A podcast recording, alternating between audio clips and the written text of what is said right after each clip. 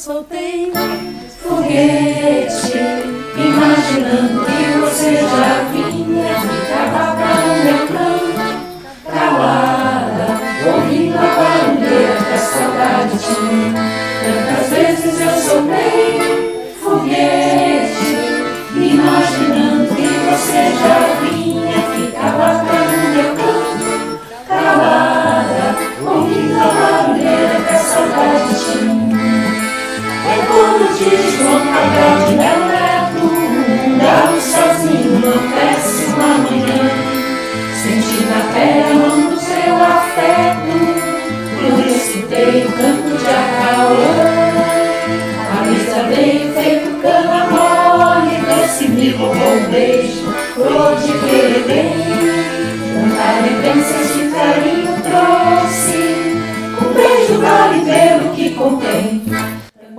pessoal! Antes de começar a falar sobre a convidada de hoje, gostaríamos de agradecer a vocês que ouvem o Balaio Antroposófico, pois dia 25 de setembro faremos um ano de vida.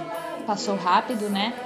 Nosso projeto atualmente ele abraça causas sociais, políticas, ambientais e tudo aquilo que sentimos que podemos carregar nesse balaio, sem esquecer, claro, da nossa base, que é a pedagogia Waldorf e antroposofia.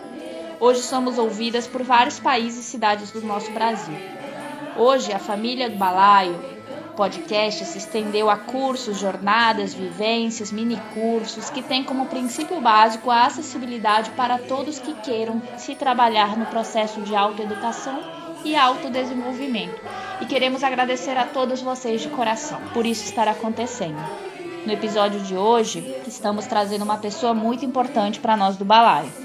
Ananda Eluf, formada em fotografia, canto e canto terapia, atualmente trabalha em Florianópolis como canto terapeuta, professora de música na Escola Waldorf Arandu, preparadora vocal e regente do grupo de teatro Cia do Ato. É ela que deu voz para as vinhetas diferentes no nosso podcast sempre. Vocês repararam? A cada certo tempo, uma nova música.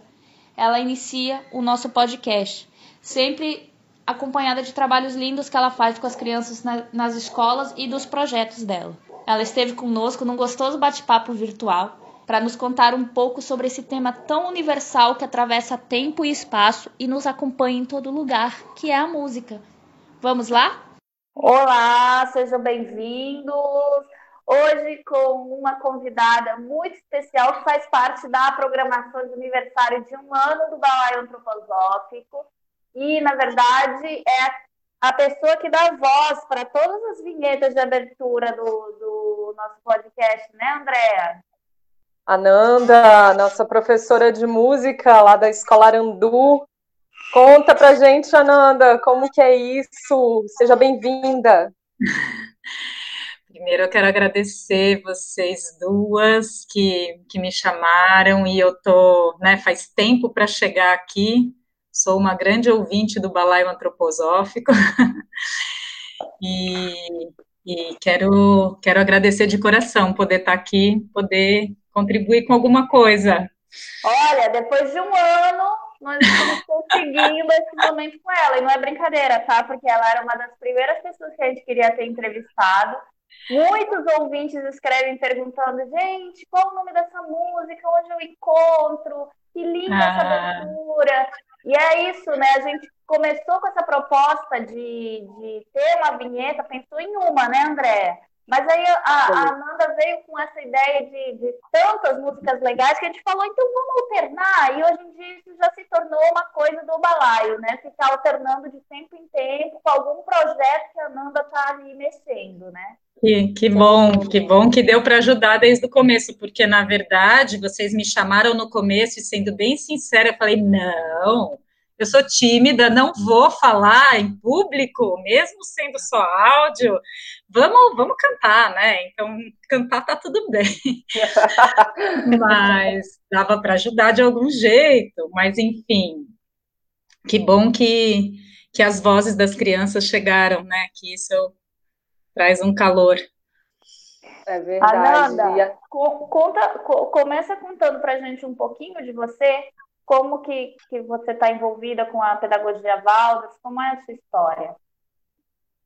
Então, a minha história é, é uma biografia rápida, sim?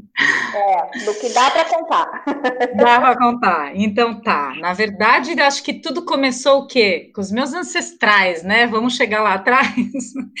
Minha formação, sem dúvida nenhuma, é, eu acho que é tudo que eu vivi, as pessoas que cruzaram meu caminho, né? Como eu fui criada. Acho que a gente nunca para de se formar, né?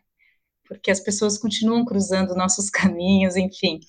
Mas meu, a parte do meu pai, assim, meu pai, meu avô, né, eles trazem a linhagem musical.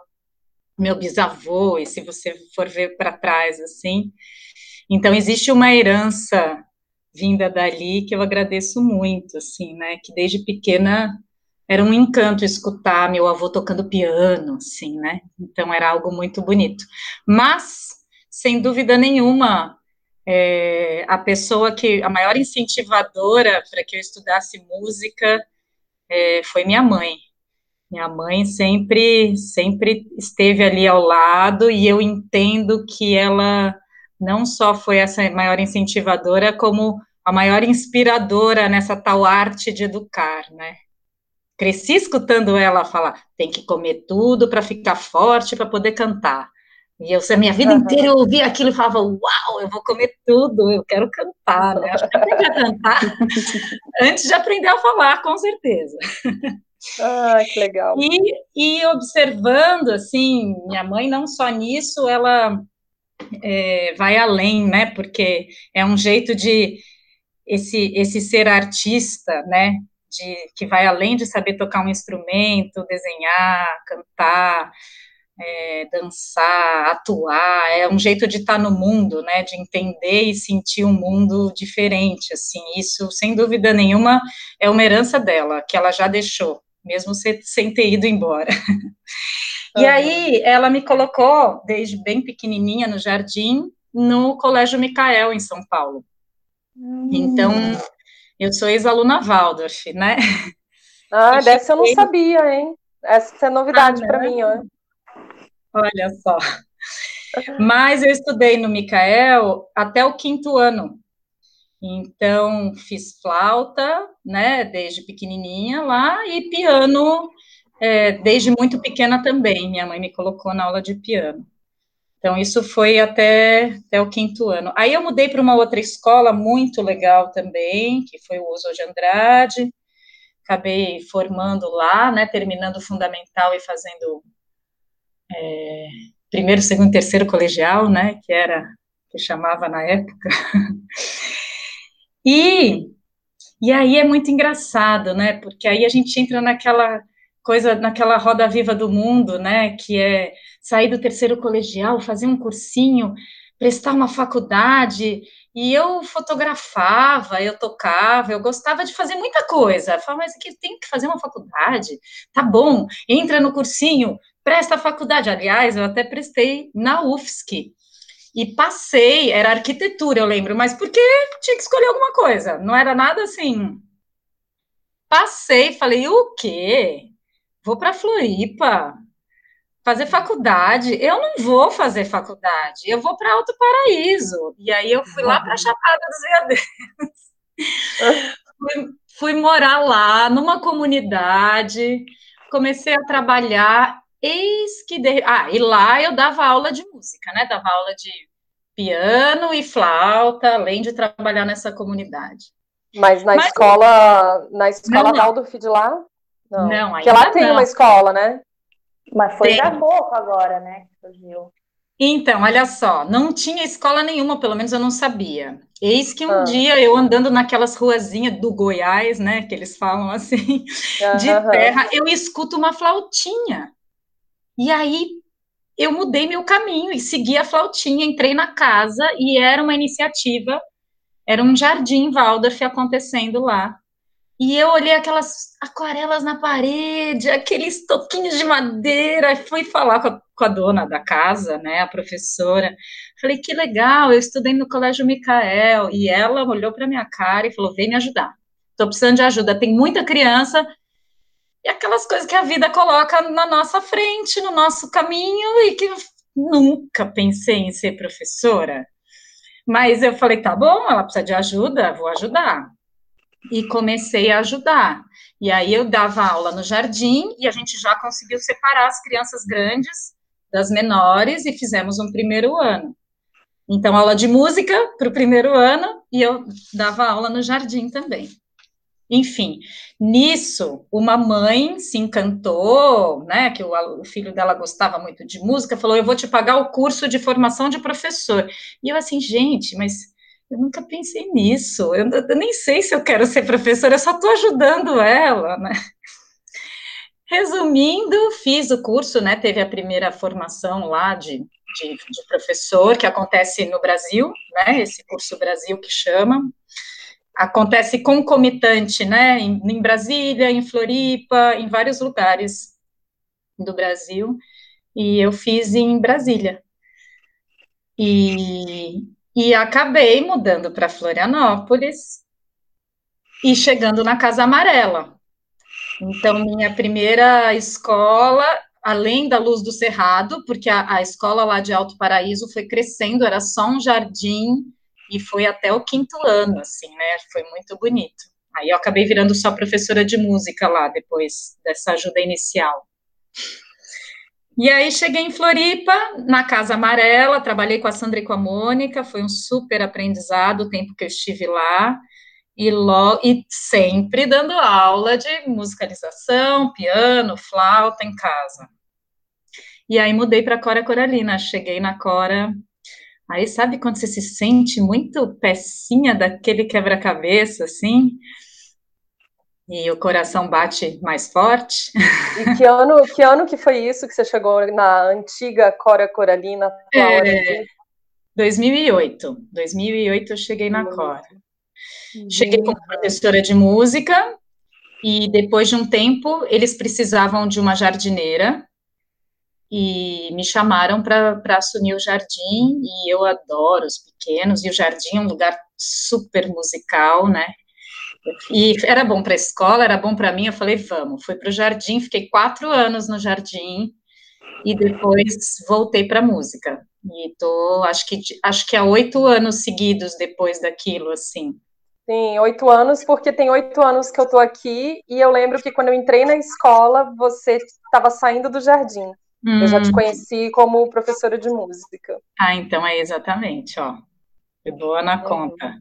Então foi isso, assim, e, e estamos aí até hoje, né? Aí foi muito bom, porque o começo eu estava sozinha, a escola foi crescendo, crescendo, professora do primeiro, segundo, terceiro, quarto, quinto, primeiro, segundo, terceiro, quarto, quinto, sexto, sétimo, aí chegou a Débora, falei, ufa, alguém para me ajudar, porque não estava mais dando, né? É verdade, se abraçou várias turmas, né? Mas o pessoal adora, né, Ananda? O pessoal adora você, as crianças, assim, é uma conexão que cria. E o que eu mais fico impressionada é o seguinte: aquela bagunça de criança, principalmente as menorzinhas, né? Aquela confusão, os meninos tudo disperso, de repente você chega e sai uma cantoria daquilo ali, que são algumas das vinhetas que a gente já expôs aqui no balaio, que a gente fala, não acredito que ela consegue colocar uma ordem nisso tudo e fazer as crianças cantarem isso. Eu sempre Exatamente. fico emocionada. Exatamente, é por isso que eu queria te perguntar. E como, como se dá numa escola Waldorf esse processo musical assim na infância? Começa no jardim, né? Como você disse. Começa, começa no jardim, e aí, assim, o primeiro setênio, a música é um fio condutor, assim, que vai tecendo todos os momentos do dia da criança, né? Então, o lavar, as mãos, fazer pão, todas as ações, né? Brincar no pátio, voltar para a sala, é, tudo tem a música. Então, assim, fala-se muito pouco e canta-se muito num jardim, né? Então, é uma delícia mesmo. E, e não precisa mesmo falar muito é ir cantando e que você vai conduzindo, e é incrível como eles vão. Eles estão nessa atmosfera, né? Aí, além do canto, é, as professoras usam o cântele, né? Que é um instrumento da família das liras. O cântele, ele, ele foi, ele é afinado numa escala de cinco tons, né? Uma escala pentatônica, e ela não tem nem o dó e nem o fá.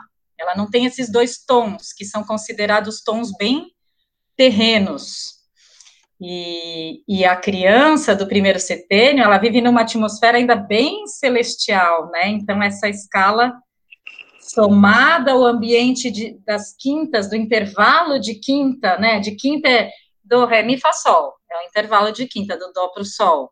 Então, somado a esse intervalo de quintas, mantém a criança numa atmosfera celestial, sim, e segura, né? É como ela, se ela estivesse chegando na Terra. Então, do mesmo jeito que a gente tem todo o cuidado, né, com o primeiro alimento do neném e tudo mais, né, tem esse cuidado da, dessa primeira música que ela vai estar tá ouvindo para ela chegar com calma e não despencar, sabe assim? Uhum. Então, isso é no primeiro setênio, né? Aí, quando a gente vai para o segundo, é, primeiro e, segundos, e segundo anos, o trabalho com a música, ele se fundamenta na própria voz. Então, as canções, né, elas estão sempre associadas ao movimento, trazendo gestos e brincadeiras, muita brincadeira, muita brincadeira mas é basicamente o canto e, e, fazer aquele grupo virar um grupo no canto, né, como uma voz, cantando em uníssono.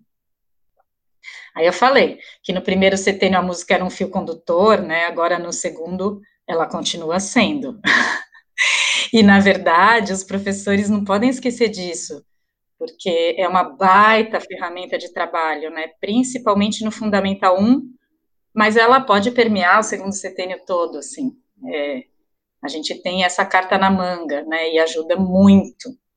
Então, você fala assim, ah, que mágica, de repente eles... É porque a música chega num lugar diferente mesmo. É diferente do que chamar alguém e falar, vem aqui, e você cantar alguma coisa, ele naturalmente, né, é muito difícil a criança não prestar atenção num canto que começa o calor que chega neles é outro.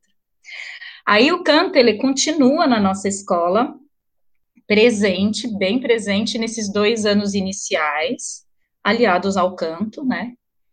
E, além disso, os alunos começam o estudo da flauta soprano. Aí a flauta, é, ela organiza os ritmos respiratórios, né, da criança. E elas aprendem, e é muito interessante ver o processo deles, e elas aprendem no começo por imitação, e de uma forma bem lúdica. Aos poucos, aos poucos elas vão, eles vão se apropriando, né, da digitação e da articulação necessária para eles irem enfrentando desafios novos, né, na medida que vão crescendo. Agora, falando assim, né, se a gente for pensar é, que as fases do ser humano, as fases biográficas do ser humano, acompanham, de certa forma, o desenvolvimento da humanidade, é, é muito interessante acompanhar musicalmente a criança nesse sentido, porque se a gente for ver a flauta, é um dos primeiros instrumentos melódicos criados, junto com a harpa, né? Então, são dois dos mais antigos instrumentos da história da humanidade. E tanto era que o tanto que a flauta ela entra no, no primeiro ano e não sai mais, né? Ela fica, vai mudando as flautas, é. mas vai continua é. a flauta, né? E não sai mais. E era considerado assim sagrado porque tinha uma religação, né? Religava o ser humano com o mundo espiritual, né? Os povos antigos, assim, aí Aí é muito legal de pensar, porque esse processo de colocar em vibração um tubo oco é uma coisa que remonta aos primórdios da civilização humana, né? Sim. Quando eu sopro a minha flauta, é como se eu estivesse assim me unindo a uma miríade de outros instrumentistas que têm povoado a história da humanidade, né? Eu já fico, então assim, não é à toa que ela é a primeira a ser escolhida, né? Ou ela é escolhida como primeiro instrumento, né? Tem todo um porquê aí atrás. essas flautinhas, essas flautinhas peruanas, né? A Maria, que é peruana, sabe bem. Uhum. Que, que, que, me lembra bem isso, assim, né? Uma ancestralidade, né? Aquele som que, que, é gostoso, de qualquer momento é gostoso de escutar aquilo. Sim, delícia. Bom, aí, seguindo, né? Terceiro ano. Terceiro ano é um ano de muito trabalho, né? Então, terceiro ano, a criança entra naquela fase super importante que ela, que ela consegue se perceber é, se separando aos poucos do mundo à sua volta, né? Aquela fase Rubicão difícil. E isso causa um desconforto. E na música, a vivência dessa separação vai se dando aos poucos. O canto, que era em uníssono até então, que era em uma voz só, é, ele dá lugar a uma divisão de vozes por meio do cânone, né? Que eles começam a cantar em cânone, que é aquele atrasadinho. Uma turma começa, outra turma começa depois. Não é que antes disso eles não consigam fazer. Se a gente ensinar, eles vão fazer.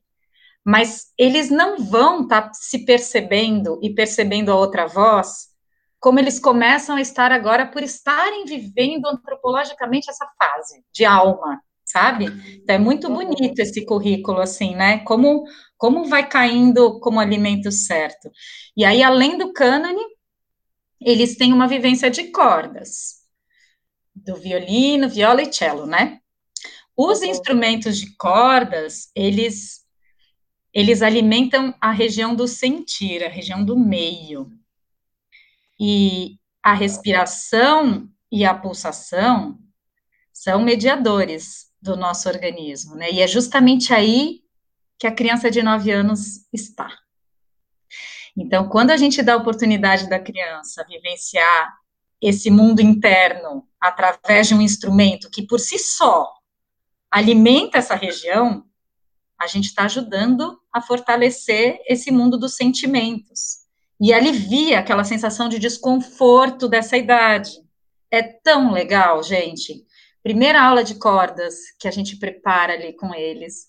E eles vão, seguram o violino, ninguém põe dedinho nem nada, né? Só segura o violino e toca uma corda solta, e eu, né, organizo para que eles toquem juntos aquela corda. O brilho nos olhinhos deles, assim, é muito. É, tem que ver isso um dia, porque é muito esse respirar assim, de escutar aquelas, né, aquele som todo preenchendo essa parte do meio, assim, é muito, muito bonito de ver mesmo. Então, acho que o terceiro ano. Ah, e no terceiro ano também tem mais uma coisa importante, que é o momento que eles passam é, da percepção auditiva para os primeiros registros em partitura. Então, eles começam a vivenciar o silêncio como uma atividade que até então não era possível. Terceiro ano é muito legal, né? E nas outras matérias também, é uma coisa. Aí as, as diferentes figuras e escalas vão aparecendo aos poucos. Então, mais para frente, né? Aos poucos, mas mais para frente. Aí é isso, terceiro ano. Aí vem o quarto ano, Quarto ano, eles vão se aprofundando, cantando em cânones ainda, só que cânones mais elaborados, três, quatro vozes. E entra o desafio das canções em duas vozes diferentes, porque até então o cânone e as vozes são iguais, elas só começam depois, né? Uhum. Aí, quarto ano, começam as duas vozes diferentes onde já é possível eles vivenciarem isso, estarem escutando a deles e escutando a outra que é diferente da deles e percebendo, começando a perceber que legal que é, né? E isso reflete no social tão bonito, né? Porque quando eu começo a perceber isso, assim, nossa, a voz dela é diferente da minha e como ficam bonitas juntas, né? E daí mais pra... uma gera uma autoestima, né, Ananda? Eu percebo que, que as crianças têm uma autoestima muito bem trabalhada. E, e agora você falando, eu acho que isso colabora bastante. Né? Eu lembro que a Mayara viajou com a turma no sétimo ano, né, para tentar, hum. né? Que vocês isso. levaram, você estava junto e eles fizeram, eles cantaram em duas vozes na caverna, gente. Eu me arrepio até hoje de ouvir esse vídeo. Sim. É a coisa mais linda do mundo. Não, e, daí, então... e daí tem essa questão que eu vejo quando eles se escutam, é, um, é uma autoestima, assim, é um, eles, eles chegam a levantar a cabeça, assim, né? De olhar para cima, de, de tão presente que eles ficam. É tão bonito, né, Andréia? Porque assim é um se colocar no mundo com a sua voz, né? E não tem nada mais individual do que a voz de cada um, que é diferente e linda por si é. só, e nenhuma é igual à outra. E essa coisa do social, de cantar junto, né? De escutar o outro e ver que junto é bonito, e mais para frente ver que, que o outro me ajuda, porque a voz do outro, que é diferente da minha, me ajuda, porque eu vou conseguir chegar no meu tom. Então, assim, é um exercício social cantar em grupo maravilhoso, né? É um super aprendizado. E, bom, petar não dá nem para dizer, porque das experiências mais fortes que eu já tive com o canto foi, sem dúvida nenhuma, cantar dentro da caverna com eles. É Especial demais. É. E aí acho que consegue assim, porque a gente vem para o quinto ano, no quinto ano entra a flauta contralto, né? Então eles continuam com a soprano, mas entra contralto, e as músicas continuam só é, só ficando mais profundas, né? Em duas, três vozes, vai, vai dificultando um pouco mais, mas segue assim. No sexto ano, eles experienciam a flauta tenor, que é uma maior ainda, e aí sim, as diferentes figuras e escalas vão aparecendo com mais intensidade. Sexto, sétimo e oitavo. E aí a gente vai seguindo assim com um processo criativo sempre, né, atento para eles incentivando eles a uns improvisos rítmicos e melódicos, a pequenas composições, finalizando o oitavo ano numa grande síntese de tudo isso que foi aprendido e vivenciado para ser aplicado no teatro.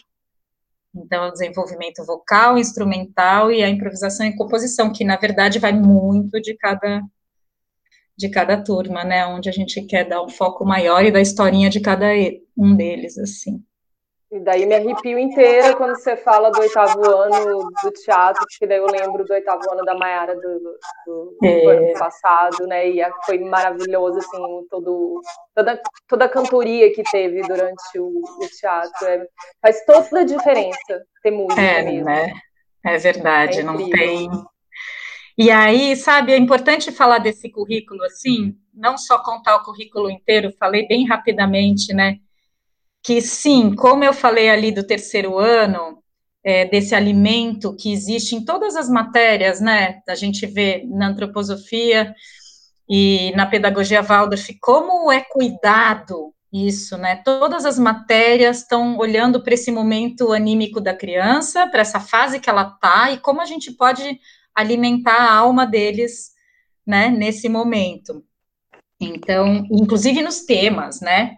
Que ele falei das cordas, que é uma coisa bem, né, que chega ali, preenche esse espaço, mas inclusive os temas.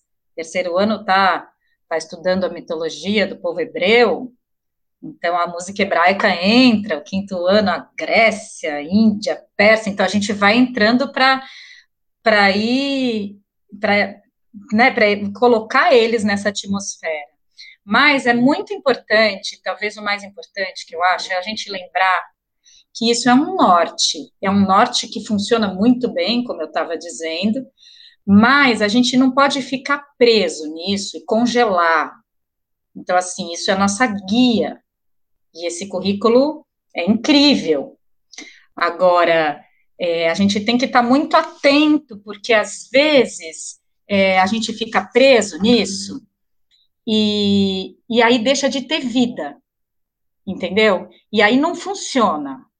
Então, a gente tem que estar tá, assim, entrar a cada dia na sala de aula, estar tá diante dos alunos assim de coração muito aberto, para sentir como eles estão. Então, exige da gente uma baita presença, porque às vezes eu posso ter, preparado uma aula incrível, falar, ah, isso aqui vai ficar demais, vou apresentar isso aqui, eles vão cantar e vão fazer em tantas vozes, tá, tá, tá, e vão mesmo né? E vão, mas muitas vezes eles podem fazer por respeito, compaixão, amor àquela, àquela figura daquele professor. Mas será que eu vou ter alimentado eles mesmo? Se eu não sinto como eles estão? Então, assim, a gente tem que apurar muito a nossa sensibilidade e deixar é, esse ego de lado, sabe? Abrir mão do que eu preparei, do que eu quero que eles façam naquele dia, porque às vezes a turma me traz outra coisa.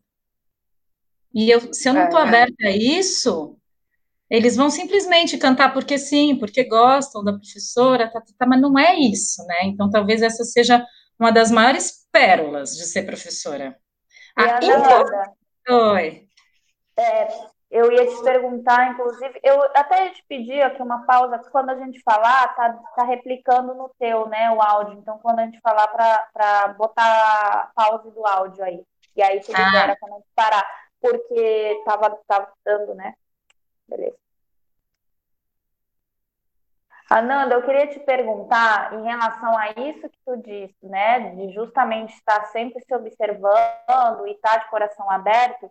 Nós temos discutido bastante em alguns episódios sobre essa questão justamente de, de estar honrando o currículo, né, já que ele foi montado ali naquela época e tá, continuou sendo reproduzido, mas estar atento também às necessidades de cada escola. Muitos nos perguntam assim como como né conduzir essas aulas trazendo as aulas de música né trazendo essa brasilidade a dentro de sala de aula e também tendo em conta que a brasilidade de Florianópolis vai ser diferente da brasilidade do Acre, de São Paulo, essas coisas. E eu lembrei que tu traz bastante junto com a Débora dessas questões, dessas músicas, desses compositores, e eu queria que você falasse um pouco para gente. Então, esse é, eu acho que é um dos grandes segredos, assim, né? Porque a gente segue esse currículo que, que é muito interessante, funciona, e uma coisa é a gente ler e ver que faz sentido, Outra coisa é você estar diante do aluno e propor aquilo e ver como aquilo alimentou de verdade, né? Isso é visível é, no olhar deles e na satisfação, na alegria, enfim, né? Eles pegarem aquela flauta contralto no quinto ano. Aquele corpo está preparado para a flauta no quinto ano. Não que antes eles não consigam, eles vão conseguir, mas é outra relação. Então, seguir e, ao mesmo tempo, é, tá aberto, porque isso é muito importante, a gente não pode esquecer, né? Que lugar é esse que a gente está? E cada escola tem o seu colorido, sim, né? Cada escola tem a sua região, cada escola tem a cultura que permeia o seu entorno, e a gente tem que considerar muito esse entorno, né? O que que, o que, que faz sentido ali, mas, ao mesmo tempo, é, trazer coisas que a gente sabe que, que eles vão entender, ou a maioria, vai, a maioria, pelo momento que eles estão vivendo, vão entender para que lado, se for uma escolha deles, que música eles querem tocar, que música eles querem né, cantar. Então, assim, tá atento para essa para esse contemporâneo e para esse momento e para essa cidade, para esse entorno que eles vivem e ao mesmo tempo trazer essa história, trazer da onde veio, trazer o clássico, traz, né? Então a gente tem que estar tá temperando o tempo inteiro, não, não esquecer de uma coisa nem da outra, né? Eu acho que é um é o grande e isso é muito gostoso, porque aí fica diferente, fica eclético, não fica uma coisa só, né? Eles, eles se impressionam muitas vezes. Eles falam, você trazendo isso, professora, ué, mas por que não? É muito bom, né? E trazer ao mesmo tempo. Eu lembro um fim de ano que a gente fez o Natal, apresentaram várias coisas. Chegou no oitavo ano, oitavo ano tocou Led Zeppelin, duas meninas na guitarra e Stairway to Heaven, e depois a, a, escola inteira cantou Ave Maria. E aí veio uma mãe, junto com uma avó, conversar comigo e falar assim: mas como, que coisa bonita eles cantarem Stairway to Heaven e depois Ave Maria do uhum. Schubert, assim, como, que coisa incrível foi essa de escutar, então, assim, né, deles vivenciarem esses diferentes, essas diferentes cores, né, também, eu acho importante. Mas, Mas é... tem também o seu, o seu bom gosto aí, né? Porque, nossa, as músicas são todas, assim, eu acho que eu nunca ouvi nenhuma música do repertório que vocês escolhem para as crianças é, tocarem e cantarem que fosse, fosse ruim. E tem, e tem uma ligação muito forte com, com toda essa pegada antroposófica, né? São músicas que, que têm um significado, não são somente músicas estão na moda ou coisa do tipo. E, e a grande influ, vocês são grandes influenciadores do gosto musical da Mayara, por exemplo. Se a Mayara escuta Beatles hoje, é porque ela escutou primeiro na escola. Que em casa eu não escutava, eu não costumava escutar, comecei a escutar depois com ela. Né? Olha que, que curioso. Que legal. Que coisa boa. É, na verdade, é, a gente tem que estar tá muito atento àquilo que eu falei da presença, né? Eu posso aqui, eu tenho várias pastas com várias indicações que eu acho que é para primeiro, para segundo, para sétimo, oitavo e tal. Só que aí eu pego aquilo, eu posso até visualizar aquela turma.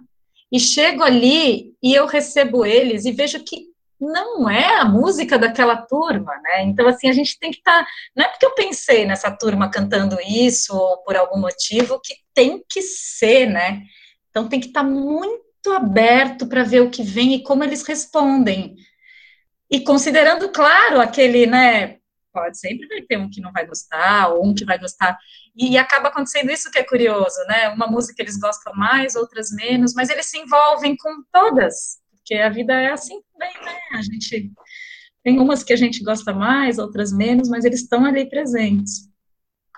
E, e Ananda, essa questão do, da música, né, ser terapêutica em todos os sentidos, desde é, essas questões que têm a ver com o temperamento, já ouvimos falar disso e ficamos super curiosos em entender melhor essa indicação que vocês, professores, fazem para alguns alunos de acordo com os temperamentos.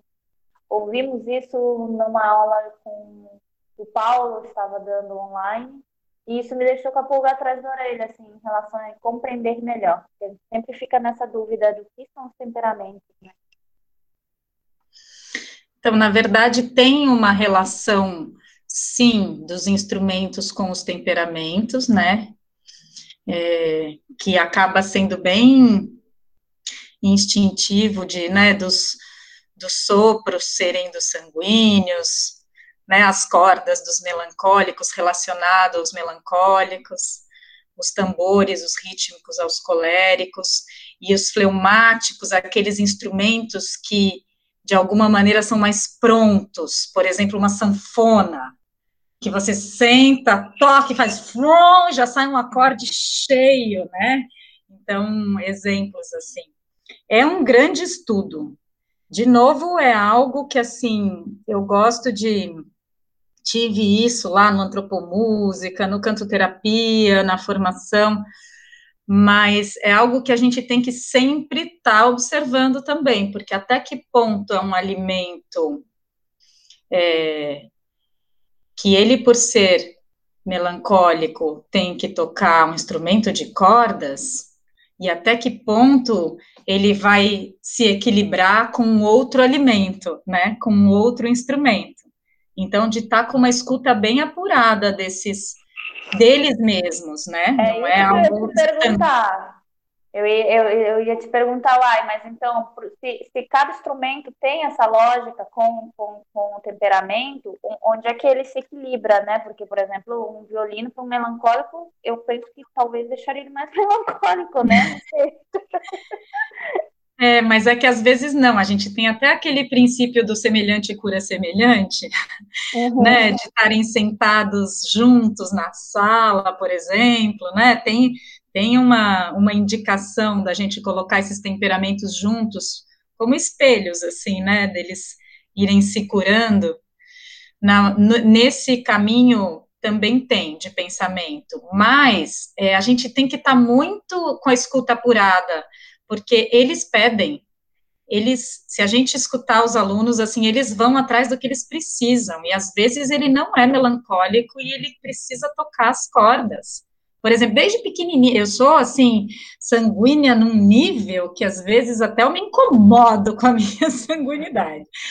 Mas, assim, desde muito pequena, eu falava, gente, eu preciso tocar violão, eu quero, eu quero tocar cello, eu quero tocar. E a minha professora do terceiro ano falava, ela vai tocar violino. Eu falava, gente, eu não quero tocar violino. Bom, tudo bem, violino e cello são cordas ao mesmo, né, igual. E aí, quando eu peguei o cello pela primeira vez na vida, que foi depois de véia, e toquei, eu senti aquele fio terra, aquele espigão na terra, encostado no meu peito. Eu falei, gente, é isso, me dá uma, um chão que eu preciso. Eu amo a flautinha, tá? Boto ela embaixo do braço e vou, e feliz da vida, mas assim, né? Então tem que ouvir muito o que, que, tra o que, que eles trazem e não ficar rígido no, na teoria só, né? É engraçado Mas... que tu fala assim, falando assim, eu trazendo memórias, resgatando memórias da infância e até hoje, assim, o que sempre me chamou muito foi de sentir isso que tu descreveu foi é, tudo que é percussão, assim, bateria, tambor, é uma coisa assim, um negócio para mim é o que faz sentido ali, que eu parava nas aulas quietas e parece que eu extravasava tudo que eu precisava naquele momento. Sempre adorei, sempre até hoje que eu ouço nas músicas é o percussão e bateria primeiro, a primeira coisa que meu ouvido faz. Ó, oh, que legal, tá vendo?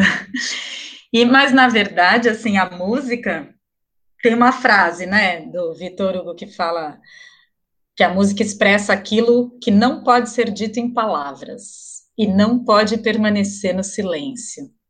E acho que assim é uma, sem dúvida nenhuma, é uma cura muito grande, né? Não só o tocar, como o cantar, é algo que leva a gente a um estado de cura, sim, né? E a gente passa por momentos diferentes na vida também, né? Tem momento que a gente pode estar tá precisando de uns tambores, né? E tem, então a gente tem que estar tá atento a isso. Tem muitas ondas. Ah.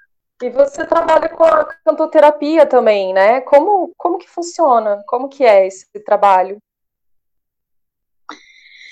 Então, cantoterapia é, é uma terapia que atua através do canto, né? Tratando diferentes dificuldades específicas de cada organismo. Então, assim, é, ela é fundamentada na antroposofia, essa cantoterapia, então considera o ser humano né, como ser físico, anímico, espiritual, e, e ela trabalha com exercícios elaborados assim com fonemas diferentes, pausas e tons. Então assim é bem simples, são coisas, são exercícios bem sutis, mas muito profundos e super indicada para, bom, bloqueios, transtornos emocionais, comportamentais. Ela, ela abrange, assim, muitos, né? Trauma, depressão, déficit de atenção e por aí vai. É incrível o leque de, de possibilidades onde ela pode é, atuar. Fora, assim, as tradicionais, né? É, as, as disfunções vocais e da fala, é, recuperação das forças vitais, e aí não é preciso saber música, né, para fazer esse canto e esse cantoterapia. Então. Para receber, volta, no caso. É, para fazer, porque não é receber, você vai estar tá cantando, entendeu? Ah, mas então, não tem um esquema de uma mesa que é, são duas, são duas coisas. Então, cantoterapia é essa que você vai estar tá cantando. E aquele papo de que quem canta seus males espanta não é só um ditado popular assim que não possa ser, tem que ser considerado, né? Então, é sim um caminho de autodesenvolvimento e de libertação, assim, é um portal que a gente se conecta com a nossa alma totalmente.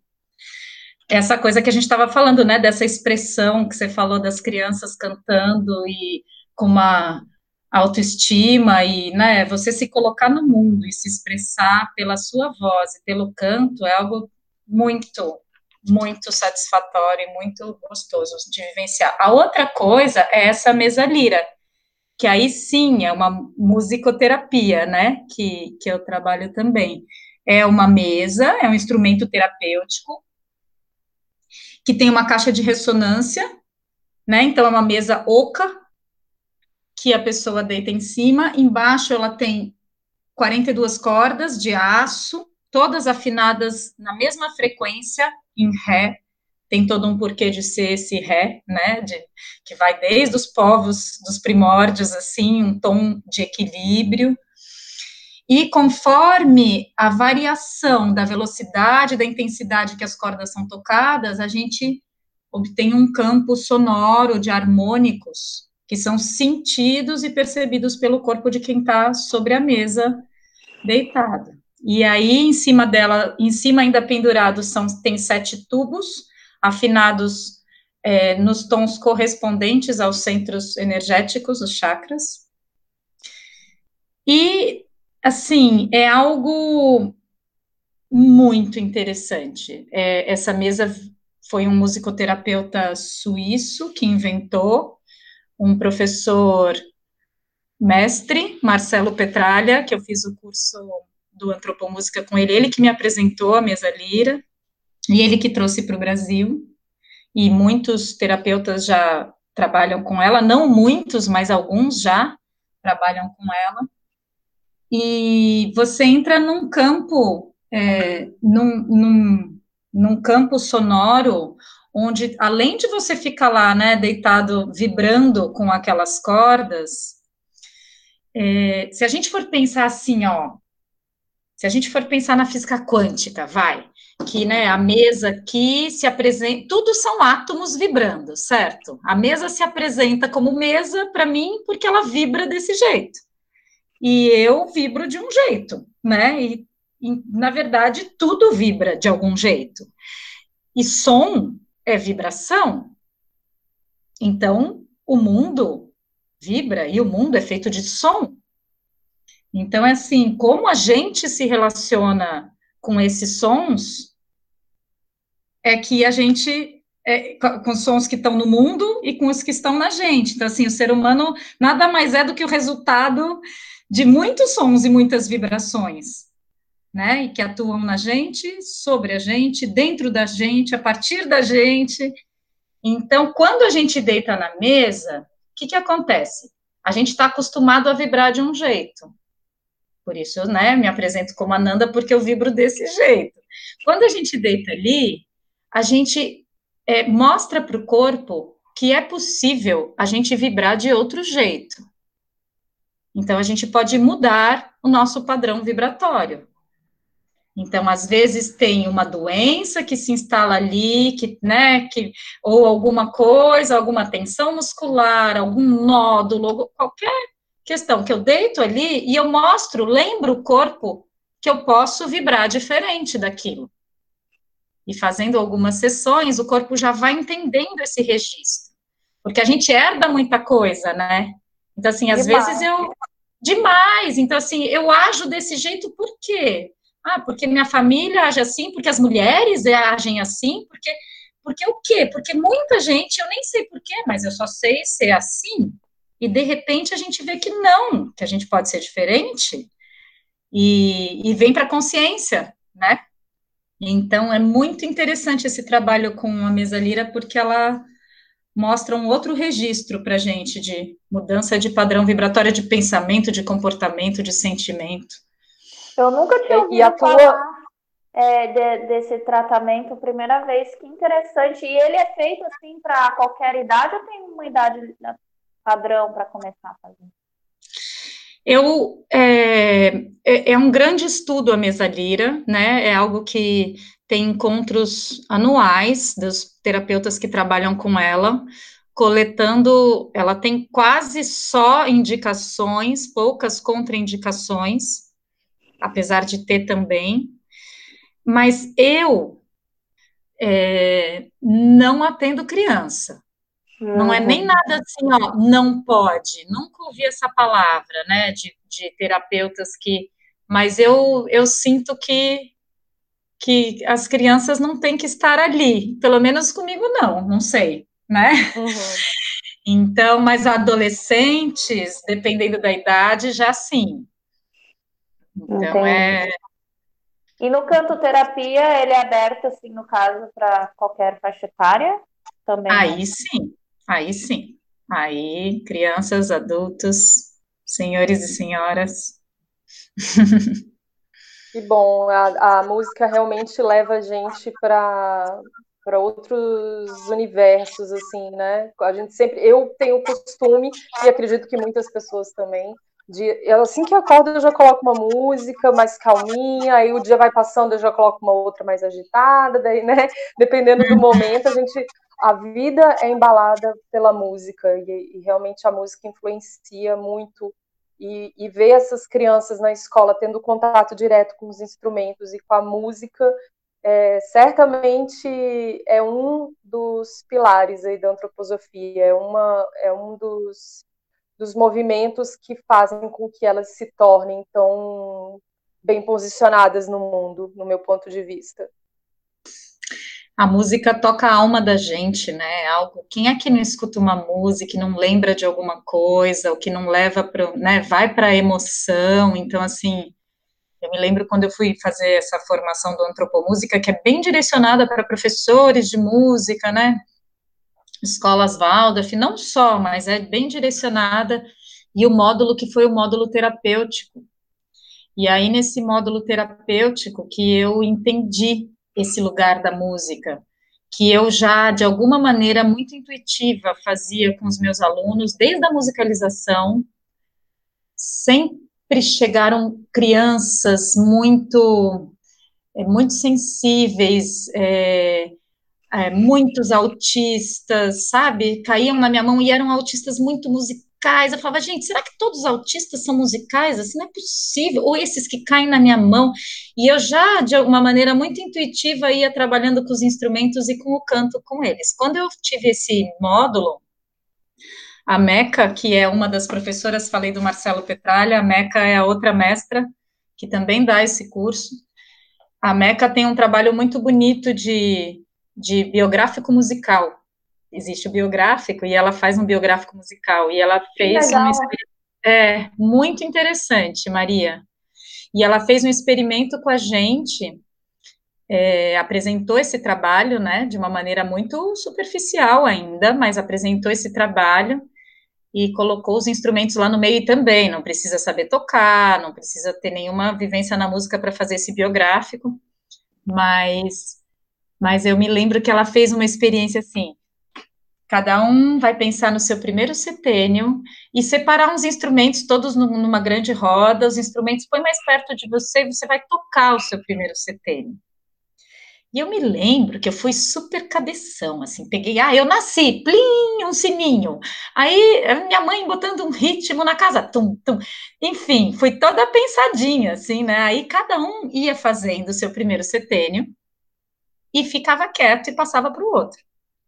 E aí chegou na minha vez. E eu fiz tudo o que eu tinha pensado.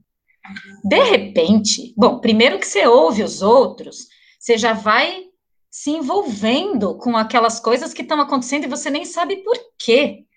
Né? Você reconhece coisas que o outro está tocando e que bate em você e que, e que o do lado está tocando não bate. É muito interessante.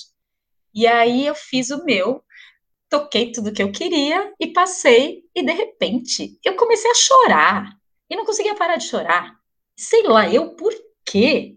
não sabia nem dizer. E eu estava atrapalhando. Eu falei, gente, eu vou atrapalhar o resto da galera, eu não estou conseguindo parar de chorar. E aí depois eu falei, aí nesse, nesse módulo eu entendi. Eu entendi que a música, ela passa por qualquer frestinha, né? Não tem como você falar, ah, não, eu não quero ouvir ou sentir, porque às vezes você tem tapa muito bem os ouvidos, mas a música entra pelos poros, né? Não tem como. Então é algo assim, eu falei, ah, não, é por aqui que tem que trabalhar com isso e me aprofundar. E nisso eu fui atrás da formação do canto terapia, né, para ir mais a fundo. E é muito lindo, gente, porque assim, outro dia eu estava falando com uma pessoa que veio fazer, né, o canto terapia, eu falei, olha que interessante, as pessoas que aparecem para mim, diferentes questões, muito diferentes umas das outras. E aí eu trabalho os exercícios com aquela pessoa, com a outra pessoa eu trabalho outros exercícios e com a outra outros. Só que no fundo, todos aqueles exercícios são bons para mim. Aí eu estava falando para essa pessoa, para esse meu amigo, eu falei, olha só como as pessoas são legais, elas vêm até aqui, eu faço canto terapia com elas, elas vêm toda semana e eu acabo me trabalhando e me curando, e a gente vai se curando junto, porque assim, eu vou vendo, de repente, olha, todos os exercícios são para mim, igual, eu preciso daquilo tudo que eles estão precisando, por diferentes motivos, né, cada um deles, então é muito bonito esse processo de cura, né? Que é de duas vias. E é isso que tu fala, né? Porque é, eu não sei, eu, eu talvez tenha uma, também essa alto nível de sensibilidade, mas eu, eu é muito difícil eu não chorar em uma apresentação instrumental, um flash mob, um coral, qualquer essas coisas me tocam de tal jeito que eu sempre estou lá derramando lágrimas e rios, desde que eu me entendo por gente. Assim, desde que eu, do primeiro setênio, assim. Que legal. E esse processo de cura que eu estava falando da música é o mesmo que acontece na sala de aula, assim, né? Porque eu estava até pensando, né? No começo eu, eu comecei falando que eu nunca pensei em ser professora. Aliás, quando eu era pequena, eu tenho uma irmã quando eu era pequena, a gente brincava de escolinha, era ela que era a professora mais velha, né? Eu achava uhum. ótimo aquilo. Aí, pensando aqui agora, falei, gente, acho que é uma sabedoria de criança, porque o aluno, na verdade, é, né, eu ficava ali de aluna dela, mas a professora, é, como professora, a gente acaba aprendendo muito mais com os alunos, então essa troca né? Tanto dos eu com quem vem fazer cantoterapia ou eu com os alunos, assim, eu falo para eles, os mais velhos, falo, gente, eu, eu, aprendo muito mais com vocês do que vocês comigo. Vocês não sabem disso, mas é verdade. Uhum. Enfim. É muito rico mesmo. Que bom. E eu quero que você continue com a gente fazendo nossas musiquinhas de entrada do balaio, porque elas fazem muito sucesso e dá aquele clima de entrada maravilhoso para os nossos episódios, hein, Ananda? Que legal. Agora, na pandemia, estamos num processo difícil, né? Dessa música longe. Nossa, Mas tá bonito, tá, eu ia dizer que tá bonito e queria que você comentasse como é que tá sendo essa construção desses vídeos incríveis que tu tá fazendo com, com o coral virtual de ex-alunos e alunos da escola. Então, é, fiquei quebrando a cabeça, né? Logo no começo, falei, tá, como é que eu vou fazer? Porque não dá para chamar todo mundo.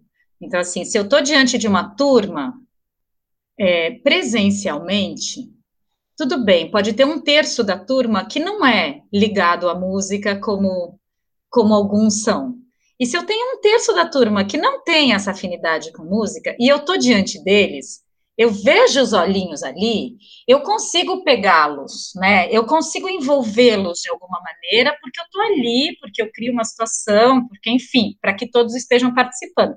Agora, pela tela, não consigo dar aula de música pela tela, assim, muito difícil mesmo, né? Então é uma grande questão que a gente está o tempo inteiro na escola conversando e vendo como como essa música chegar e, e criar um verdadeiro interesse para a maioria, né, dos alunos que também eu tenho consciência que não vamos chegar em todos.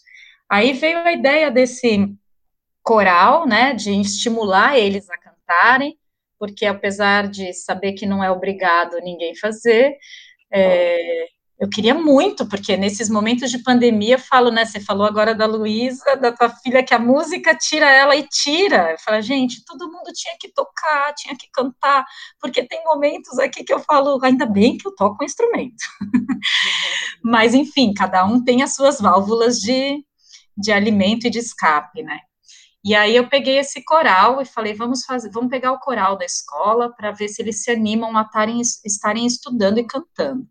Eu falei, pera, vamos olhar o lado bom das coisas, né? Porque tá cada um no seu cantinho, mas ao mesmo tempo a gente pode transcender as fronteiras. Eu vou convidar todos os ex-alunos, todo mundo que eu posso, porque aí eles vão estar tá né, um estímulo maior, a gente está cantando com outras pessoas, aí foi muito legal, veio o aluno da Bahia, né, o Yamandu, que estudava na escola, ele falou, eu quero participar, professora, outra em Botucatu, a Maria Fernanda, que estava, né, ela falou, eu também quero, então, assim, muitos vieram de longe, outros que estão no Anabá já.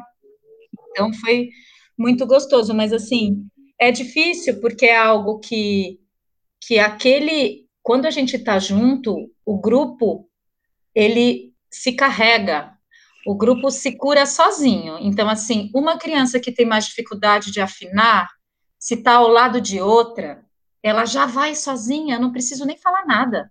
É muito raro, aliás, acho que nunca, né? Eu cheguei e falei: olha, você tem que cantar mais assim ou mais assado, porque eles vão, o grupo se leva, é muito bonito. Então, separado, cada um no teu lugar, é difícil, mas enfim, é um desafio mais um dos nossos tempos, e vamos aí. E aí, se a gente manda cada, cada voz para cada para cada um deles gravado, eles mandam de volta. Aí eu tenho que dar o retorno para eles. Então o tratamento agora foi para um individual e que é interessante, muitos gostaram muito disso também.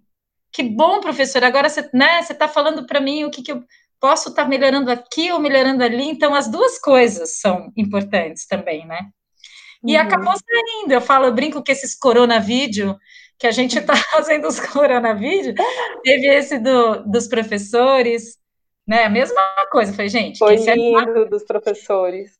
Quem se animar, canta. Se não vier todo mundo, não tem problema, né? A gente vai estar tá sendo representado por aqueles que, que querem cantar. Aí eu queria uhum. saber, não sei se vocês conseguiram extrair áudio desse, dos professores. Ah, nós estamos no processo, porque já vai mudar a vinheta já quando no próximo episódio, que for lançado na semana, na outra semana. Sim. Teve esse último do Menina Amanhã de Manhã, né? Que acho uhum. que também só voz, é bonito. Ah, é muito lindo. É muito e, lindo, todo o canto é bonito. E agora, é, Maria, é, nessa dentro dessa pergunta, esse segundo semestre é aquilo que eu comecei falando, que é, inventamos de fazer o CD Arandu, né, para que as vozes e Arandu é, cantem juntas de alguma maneira ainda esse ano. Então, chegamos com essa ideia, a área da, a área da música, a gente vai fazer, é, a gente propôs uma música para cada turma, mas ao mesmo tempo um entrelaçar de alunos, então aqueles que tocam, né, que possam tocar nos arranjos de outras turmas, e é nessa esperança da música ser vivenciada dentro de casa, né, que quando a gente está presencialmente, a música chega com uma história, com um contexto, com, né, com, algum, com alguma vivência, e de longe a gente está contando muito com essa força desses pais que estão junto, né, que vão ouvir a música ou que vão deixar ela reverberar dentro de casa. Tem pai que toca, que pode se animar a pegar um violão, enfim. Mas a ideia é que aconteça o processo de alguma maneira, né, que resulte num CD, mas que o processo de alguma maneira e esse é um, um, projeto muito bacana, né? Porque eu tenho certeza que vai fazer sucesso, você já está aqui dando um pré-lançamento. E a gente espera, vai ser digital, né? Como tu disse, nesses momentos Sim. a gente precisa pensar sempre nessas questões de poder estar tá disponibilizando para muito público, né? Para todas as pessoas que tiverem essa vontade. Sim. E é legal, assim, esses projetos, porque eles acabam estimulando isso acontecer também em outras escolas Waldorf, ou se unirem, né? Quem sabe, criar um projetão também, porque é muito bonito. Muita gente pede pra gente, pergunta onde é que eu acho? E eu falo, ih, você não acha. porque a Nanda é conteúdo, é conteúdo exclusivo aqui do balaio, porque não, ela não tem um canal, alguma coisa. O pessoal sente falta, né? Então, é exclusivo tem... por enquanto, né? Que a gente também tem tem ideias aí de compartilhar. A gente sempre quer compartilhar, não quer ter nada só pra gente. Ah, Nanda, foi muito bom tê-la aqui com a gente, foi maravilhoso, é sempre muito bom estar perto de você. Pena que a gente não está pessoalmente para eu sentir o cheirinho de patchouli já original da Nanda. Gente, essa mulher tem um cheiro de patchouli, que é uma coisa assim, que já é a marca registrada da Nanda, o cheirinho de patchouli. Mas ó, tem gente que gosta, tem gente que não gosta. Aliás, essas ah, coisas no mundo, Essas coisas no mundo são muito interessantes. Tem algumas, assim. Tem gente que adora, tem gente que odeia, sabe assim? Tipo coentro, né? Coentro é uma coisa dessas. Eu Ou a pessoa ama ou ela odeia. É, interessante. Obrigada Ai, que bom que tem a música aí no meio de um caos de pandemia, isolamento já há seis meses já no Brasil.